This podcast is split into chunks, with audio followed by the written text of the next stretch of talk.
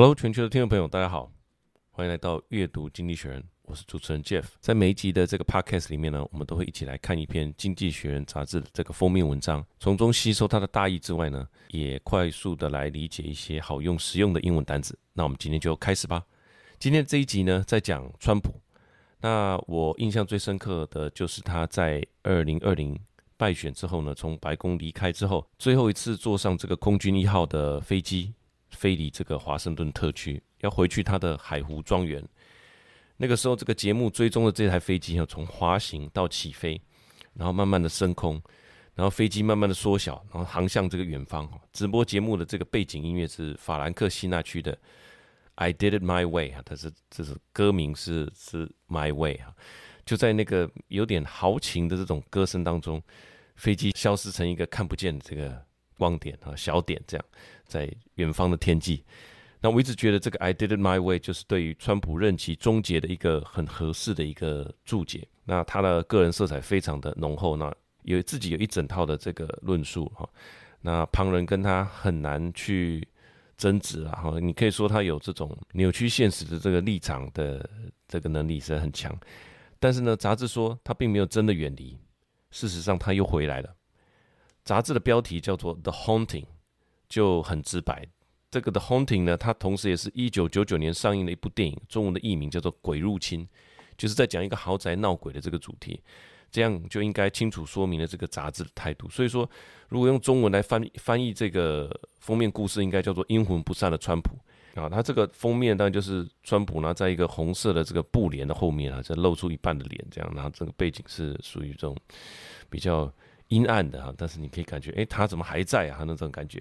那标题下面有两个字叫做 “nonfiction”，这个 “nonfiction” 呢是图书或电影的一种题材分类，中文叫做纪实作品，就是和虚构作品相对。意思就是说，这个是描述一种事实哈。所以，川普重回白宫的这件事情，现在正在发展当中，不是虚构的，所以他很有可能呢，成为共和党提名的总统候选人，能够成为共和党的提名候选人，再次啊，他就能。进驻这个白宫的大位，所以他再次成为美国总统的几率也是很高的哈。杂志的立场是说啊，这个几率高到令人不舒服。好，他的英文的呃标题是这样：Donald Trump is very likely to be the Republican nominee, so his chance of re-entering the Oval Office are uncomfortably high。好，那标题当然就是这个封面呢，就是哦，他他的这个红色的布帘，这个布帘后面他露出他一半的脸，这样他露出一个川普特有的这种。蔑视一切的这种神情的 haunting nonfiction。好，那我们就用五点跟大家分享这个心得哈。第一个，如果你讶异怎么川普还在，那这个是这个反应是正常的哈。第一个重点就是说，他不就是选举大败了哈？怎怎么还在呢？呃，杂志细数过去从二零一八年的这个其中选举，二零二零年的总统大选，其实都失败了嘛。那还有二零二二年的呃期中选举，他也以这个前任总统的的身份替很多人站台，那个时候说会有红潮再现，因为红潮就是这个共和党的这个颜色哈，它就是红，它你看它的帽子也是红的嘛哈，叫做 Make America Great Again。他说会有红潮，甚至红色的海啸再现，叫做 Red Tsunami。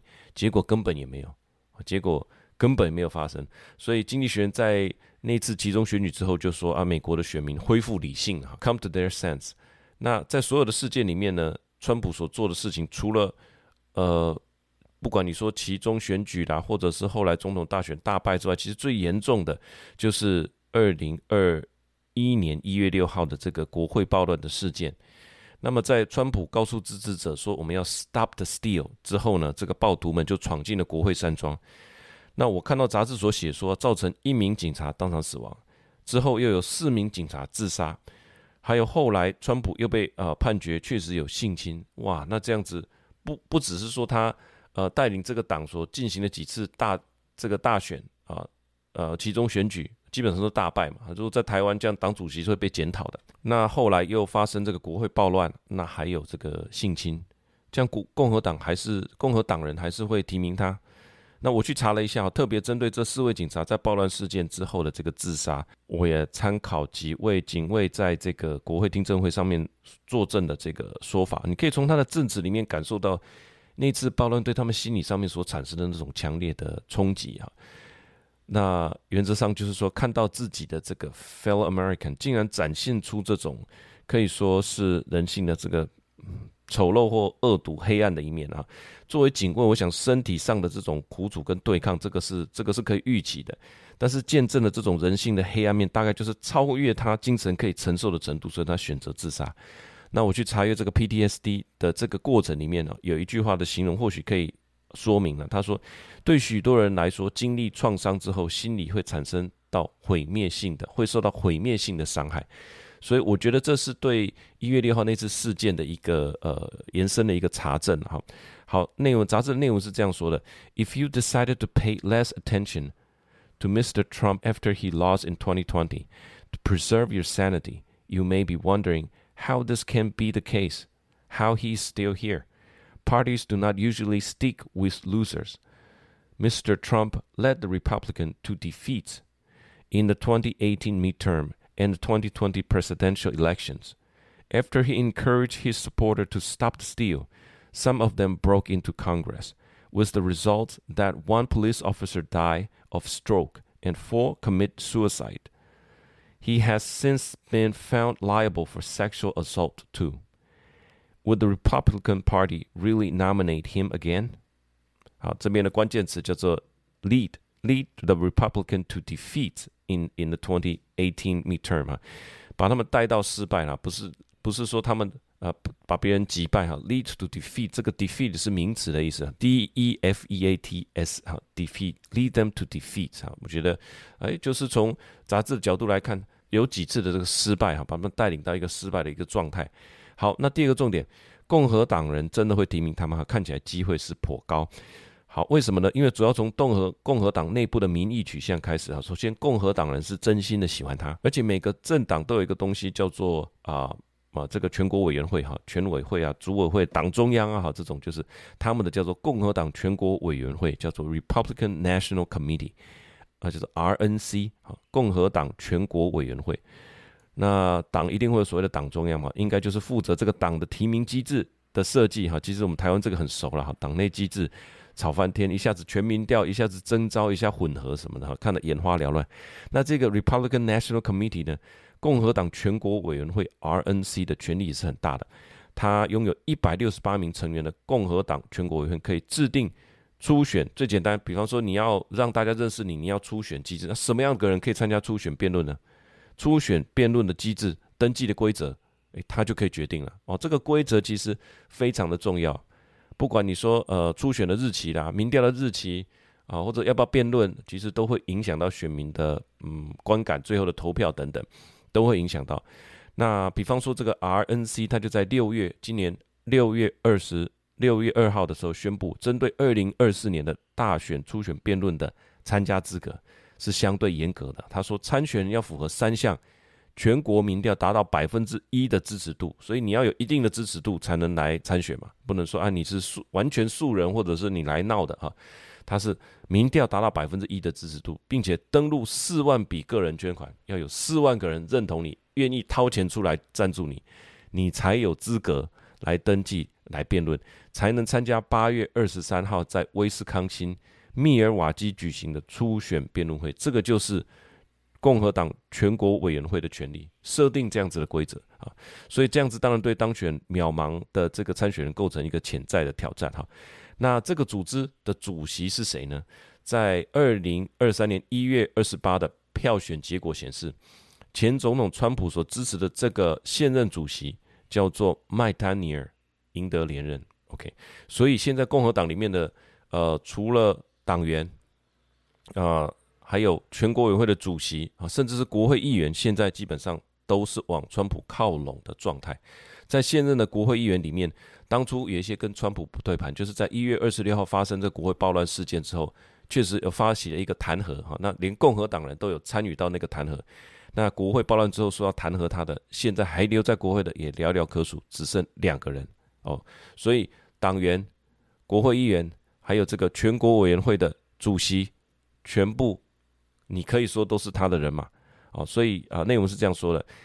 He is the forerunner because a large portion of Republicans really like him. His supporters have had their hands on the Republican National Committee for six years now. of the ten House members who voted to impeach Mr. Trump in January 2021, only two are still there. They're outnumbered in their own caucus by more than hundred to one。好，这里面的关键词就是 had had their hands on，就是 have one's hands on，并不是说我只是去碰触哈，这个字的意思是说你实际上就拥有了这个东西。have have your hands on，不是把手放上去的意思是。而是拥有跟掌控的意思啊，比方说，I hear Johnny has his hands on a bunch of new comic book. Let's go check them out. 我听说这个约翰手上有一堆新的漫画书，我们去看看吧。所以，lay our hands on 或 have our hands on，就是说这个已经实质掌握了，已经拥有了。所以，这个共和党呃，川普的支持者已经掌握了全国委员会。这个是里面的这一个重点。最后也开一个字叫做 caucus 哈，caucus，c a u c u s，caucus 是党中央。党团核心的意思，干部会议啊，所有的党一定会有党中央啊，但你不知道是谁，但是他就是有一个党中央。那这个在党中央的这个呃，等于说在共和党哈的这个党中央里面，你说川普跟反川普势力的比例，拥护川普跟反对川普势力的比例大概是一百比一啊，这是杂志说明的。好，第三点，选民怎么看呢？川普擅长塑造自己，不论情境为何。他是一位前总统，所以他有四年执政的经验嘛。同时，他又把自己塑造成是一个受到迫害跟欺压的一个人，所以他把这两个角色结合，等于说他又很强势，同时他又是弱势的哦。所以杂志说他能够把这个角色这两个角色柔和诠释得很好，所以说让他在这个在民调里面大幅的领先。那所以他是一个有能力的弱者，好像这个其实也蛮蛮有特色的。有能力的弱者，那大家对他很同情，然后他是有这个总统高度的人，但是他现在又受到迫害，所以就是这样。所以法院现在的性侵判决呢，对他根本上起不了什么作用。专栏作家卡洛尔啊 Carol 指控，一九九六年在百货公司的试衣间遭到当时的房地产大亨川普的性侵。那纽约联邦地区法院陪审团五月初裁定。川普必须赔偿卡洛尔五百万美元。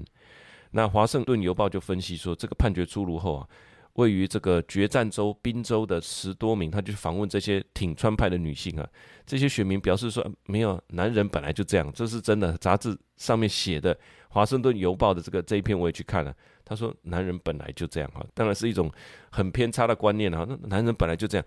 他说川普被放大检视了哈。对于川普的支持度不受影响啊，这就是可怕的地方哈。这个性侵害起不了作用，那其他的诉讼案件，比方说他拿走了这个白宫的机密文件啊等等，按照川普的思路，现在就是他整个受到迫害，所有的诉讼案件就在这样子的一种呃论述下啊，在这样的 narrative 下面呢，他就变成他的一个助力，符合他一整个逻辑哈，形塑他的一个。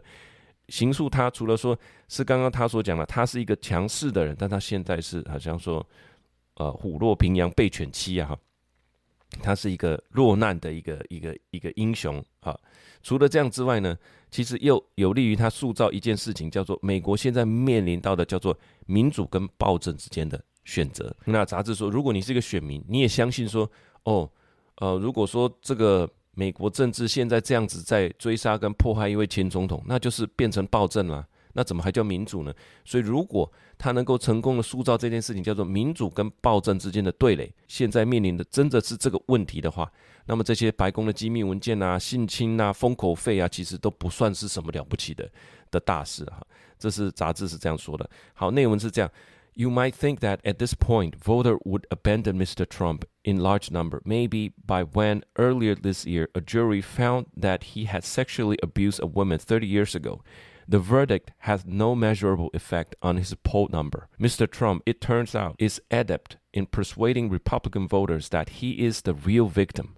A recent Trump campaign email announced that 2024 election will determine whether we can keep our republic or whether America has submitted to the dark force of tyranny. Those who accept that these are the stakes will probably overlook Mr. Trump's obvious flaws。好，里面的关键词是这个 verdict。verdict 就是呃陪审团的裁决跟裁定意思啊。比方说陪审团裁定有罪，就是 the jury brought in a verdict of guilty。brought in 带进来，但是陪审团是走进来嘛，所以是 verdict。啊，陪审团裁定有罪。另外一个是 adept，a d e p t，就是呃名词是能手，很内行、高手的意思哈。那动呃形容词就是一个熟练的。川普特别会来塑造自己，他能够说服这些共和党人说：“哎，我就是一个受到迫害的人哈，这个非常的厉害、高手、熟练的。”啊，第三个就是这个 tyranny，T Y R A N N Y，tyranny，专制、暴政的意思哈。那啊。好，这三个关键词就是在讲说，诶，他很会塑造自己，所以不管发生什么事情，好像他有这种吸星大法，全部都变成他的助力。你看，这就是媒体每次都乱报，你看这就是整个司法体系对我的迫害啊。第四个，不只是空战，川普还有地面的组织战。那如果你是一个政坛的一号人物哈，川普特别邀请你去他的这个海滨私人会员制的这个。Mar-a-Lago 啊，海湖庄园穿过的这个 gate 啊，来到这个充满尊贵感的这个设施当中，我想，嗯，作为一个人，多少会感受到呃，受到一种重视。我也觉得我会哈。如果说你接到总统打来的电话关心我，就是前总统打来关心我，诶，我至少也会有点感觉，我是平民嘛。那你是政坛的一号人物，那川普请你到他的庄园去做客啊，那我去查了一下这个。Mar-a-Lago 海湖庄园哈，它是一个西班牙文，是一座位于美国佛罗里达州棕榈滩的这个文物级的私人庄园，由美国女富商通用食品的继承人，他在一九二四年动工，到一九二七年完工。新建的时候呢，本来就是计划为美国总统提供一个可以用于接待外宾政要以及冬季避寒疗养的场地。它就是从呃白宫离开之后，这个空军一号也是直飞这个海湖庄园，所以它应该就是它的。非常舒服哈，非常喜欢的一个地方哈，是蛮有历史的一个区域啊。那在川普在这边有他私人的豪宅，那我当然没去过，但是我有机会在洛杉矶附近的海滨的一个也算是度假中心开会哈。那我觉得应该有一点类似了哈，因为就是这种河滨、海滨这边都会有特别高级区嘛。那我必须说，这种地方是整块区域所呈现出来那个高级感哈，不是说有水晶灯啊，或者说有门房帮你开门。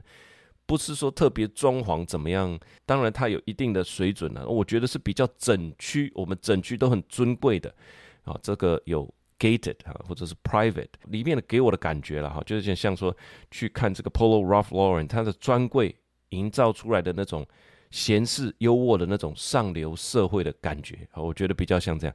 好，那这是我去查证这个 Mar-a-Lago 海湖庄园给我的一个感觉。那他邀请这个政党人士到访庄园了，川普。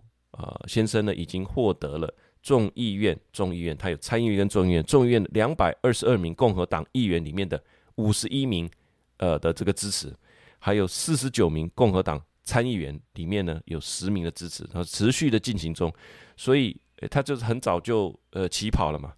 那他很会善用名人的这一块，当然你说这些政治人物也也不是说没有名了，但是。知名度当然没有比他高啊，所以他很会利用这件事情，不管不管是平民对于川普的这个品牌啊，那他自己有川普的饭店，或者说他的 Mar-a-Lago 的这个对其他政治人物来讲，他还是有一个段位差，那来来邀请他们啊，来来一个一个啊，等于说打造自己的一个团队啊，打造自己的支持者。那内容是这样说的：Mr. Trump's team has been seizing a march on its adversaries in other pros in other respects too. diligently soliciting soliciting endorsement from senior figures in the party, which caused an invitation to the imperial court of Mar-a-Lago. Such support was not forthcoming in 2016, but has been flooding in ahead of next year's contest. Mr. Trump had already racked up the endorsement of 50 of the 220 Republican in the House of Representatives and 10 of the 49 Republican senators. 里面的关键词叫做 seizing a march。March 不是三月的意思，March 是呃这个以前军队哈这个大步向前的那个就叫做啊、呃、行动就叫做 March 哈，所以一个 一天哈或者是一个晚上所能呃走的路程就叫做 a march，所以 seizing a march 就是趁着天黑的时候大走一段的意思，所以 seizing a march 就是大幅的领先一段哈，就是 seizing a march on its adversary 就是他的对手。好，这个 seizing a march 就是在讲说他透过这样子的。邀集到海湖庄园哈来，那这个当然他已经不是第一天，呃，来学这个竞选，他就第三次了。二零一六年一次，那次是成功了。二零二零年他失败了，那现在是二零二三年，他在做这个准备的事情的时候，其实他的团队都是准备好的，那也已经获得了很多共和党资深党员或者是说国会议员的支持。好，第五个，川普路线还是本身最大的卖点。哈，川普路线它等于是一个价值主张，价值主张叫做 value proposition，这个在企业界或创投界非常常常听到的哈，就是说。呃，你的价值主张是你提供给人家的价值是什么，或者你的论述是什么？你觉得社会上现在出现的问题痛点是什么？你怎么解决？我们公司能提供什么样的解法？那这个名词就是共和党也相信这个呃，川普主义啊，杂志说的，它混合了民粹主义、保护主义、本土主义跟对制度以及规范的蔑视啊。比方说，呃，退出这个巴黎协定，只要是对美国有利的，我可以支持。对美国没有帮助的，就是联合国决议，我也没有把它放在眼里。这个就是他的一个特色哈，他他的川普主义。那川普竞选活动呃的这个主主理人哈，米勒先生表示，就是说其他的候选人如果没有办法提出一个价值主张，这是 value proposition，那将会阻碍他们建立自己的联盟哈，并且挑战总统的能力。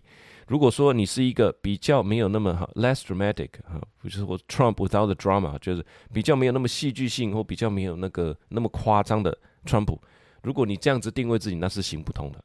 那我还听过一种说法，叫做他是一个呃其他的候选人，如果走他这个川普路线，那就像是可乐跟健怡可乐的比较，总是有一个 original 嘛，跟后面你这个 Diet Coke 还是喝起来还是不一样，虽然它都叫做可乐。那我延伸一下，就是说在企业界。就算是在同样的领域，你只是某种论述的改版，在商业界来讲，这个成功的几率也是比较低的。你必须在某方面是第一的。如果只是同项目，那你把它变得更好。比方说，诶，你是轻薄的笔电，我们公司也有，那我比你薄百分之三十。我其实这样是几乎我可以断言没有成功的机会。我比你薄百分之三十，等我产品推出的时候，别人又比我薄了。这个是在这个在讲科技的那个产品啊，最好是必须是某方面的第一。好，那或者你有完整的一整套的产品的生态系统，那这样才有机会成功。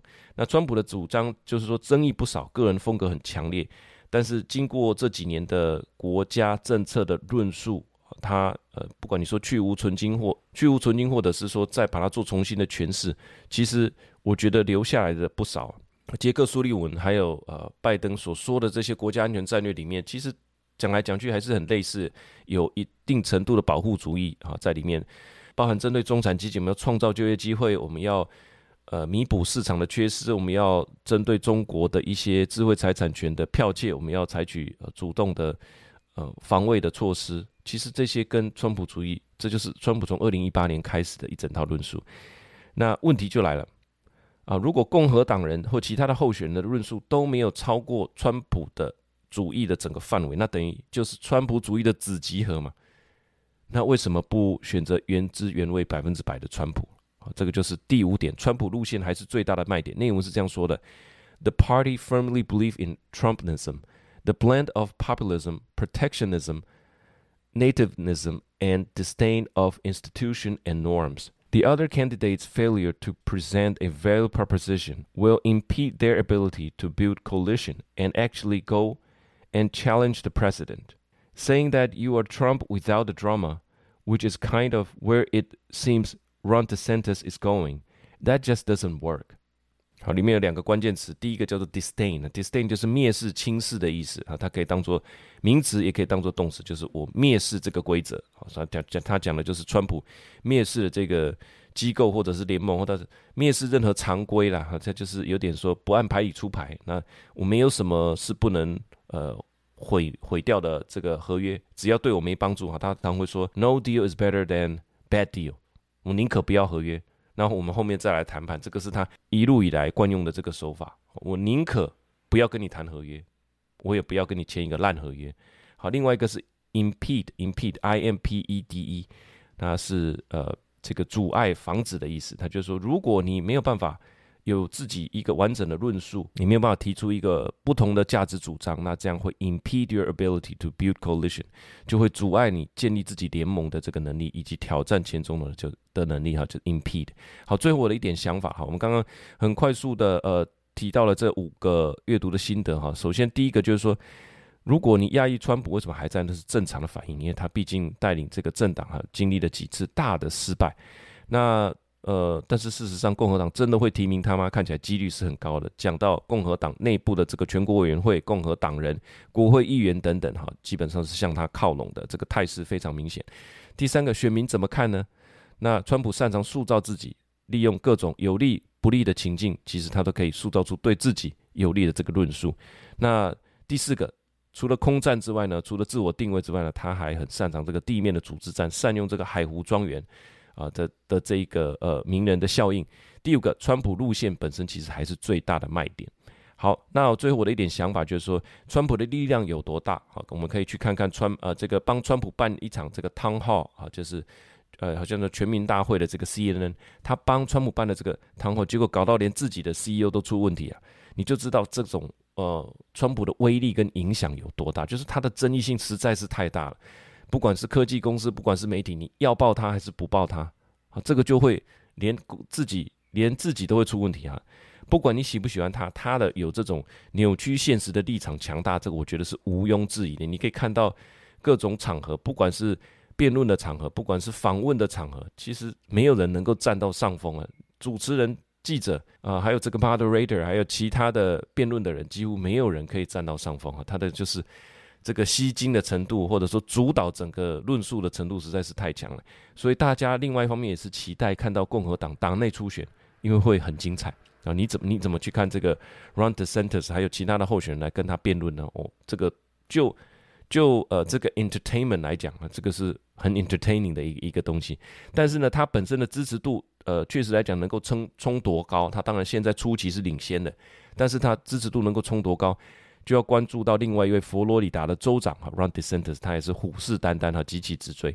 那我的想法就是说，美国总统选举是美国人才能决定的事情嘛。但是这个需这个世界需要什么样的美国总统，其实又是影响全世界的一件事情。那从过去的几篇我们可以知道，世界需要什么样的美国这一件事情也持续的在演变当中哈。从上一次跟 G7 峰会同时举行的西安会议。到七月份要举行一个上海经济合作会议，这是由印度呃虚来举办，但是在这个虚拟会议。其实这种多极化的联盟，早在二零一四年左右啊就已经开始，也一直在进行。中国啊，还有跟中国很亲近的巴西、俄罗斯、伊朗啊，我们到伊朗去看过，里面的中国人很多，还有印度。啊，印度虽然跟中国也有国界上的争议啊，但是印度本身也是好像不结盟运动里面的一员嘛。那他也跟俄罗斯买石油啊，那跟中国之间又是什么样的状态？我们就可以从这个七月份印度所举行的这个上海经济合作会议啊来呃一窥端倪。那当然还有沙乌地阿拉伯啊，那还有中亚的这些国家，所以在经济上的这些联盟一直在进行，更不用提二零二二年俄乌战争开打之后。形成中国跟俄罗斯更紧密的这种呃配合，所以世界真的需要一个唯一霸权的美国吗？我觉得这个是这个时代在二零二三年的这个当下，全世界都在思考的一个课题，美国自己也在思考。所以长远的来看呢，我觉得川普主义就是刚刚所说的这种保护主义、有国族主义，呃，有呃这个对组织跟联盟的蔑视哈，这种不管是谁当选，我觉得都会以某种状态。留存下来，他已经重塑了美国的一种国际战略，基本上就是延续美中对抗，某种程度的保护主义，然后要求盟国更付出一些。这个是在我们刚刚所说的多极化的世界里面，美国自己也可能在调整脚步。最后一点想法就是说，从二零二零年开始的这十年哈，真的是非常变化，变化非常的大。二零二零年的这个疫情，二零二二年呢，俄乌战争，二零二三年我们。体验到的这个蓬勃发展的 AI 的浪潮，现在正在发生。到二零二四年的美国大选，那美国大选以选举总统任期一期是四年，所以四年结束就是二零二八年了。所以就从二零二零年开始，很快的这这十年，感觉我们都快走完了哈。从科技跟战争的这种催化下，壁垒分明的这个态势是更加的明显。但是气候的变迁还没有停止，人口的老化也没有办法停止。这个又要让大家一起合作。那人口老化呢的国家，你基本上必须外来的移民了。所以你的移民政策，你跟其他国家是怎么联盟的？这个又很重要。那所以气候变迁其实影响全世界，气候跟人口老化又需要大家一起合作。所以真的是很不简单。那现在十二岁的青少年，十年之后就是二十二岁，等着他的会是什么样的世界？好，那就有待我们一起关心，一起努力。好，以上就是这一集的阅读经济学人的呃五点的阅读心得的分享，跟我自己的一点想法。我们每一集的这个阅读经济学人后面呢，都会准备文字稿哈。文字稿最大的好处就是说可以快速的查找。那以后呢，呃，我们可以快速的查找，你等于说建立自己的一个资料库。那同时我也觉得应该会很快会有个人化的 AI 的产生哈。应该最后它就是变成一个城市或者是一个晶片，我不知道。那它可以安装在你自己个人的电脑，所以或者你自己的资料库，你帮它啊开启权限之后，这个 AI 就可以去读取你之前所存的资料。我觉得这个可能是很快就会发生的，我有这样的预感。所以当我们把一些嗯好的内容哈，比如说像《经济学人》这本杂志，它已经经营快两百年了，把我们把它做一个注解。把它做一个整理，哈，把它做一个五点摘要的一个整理之后呢，我们把它存放在自己的一个资料库。除了自己可以查找，用人脑来查找之外，我相信很快的就有人工智慧。你去问一件事情，它可以查找你电脑里面的资料，那它可以告诉你，哦，基本上经济学是这样看的，好，西方世界可能是这样看的，那自由主义是这样看的。对于我们呃理解这个世界的各种不同的观点，我觉得会有很大的帮助。好，以上就是这一集的的我们帮各位所做的整理。喜欢这个节目，我们就下个礼拜见了，拜拜。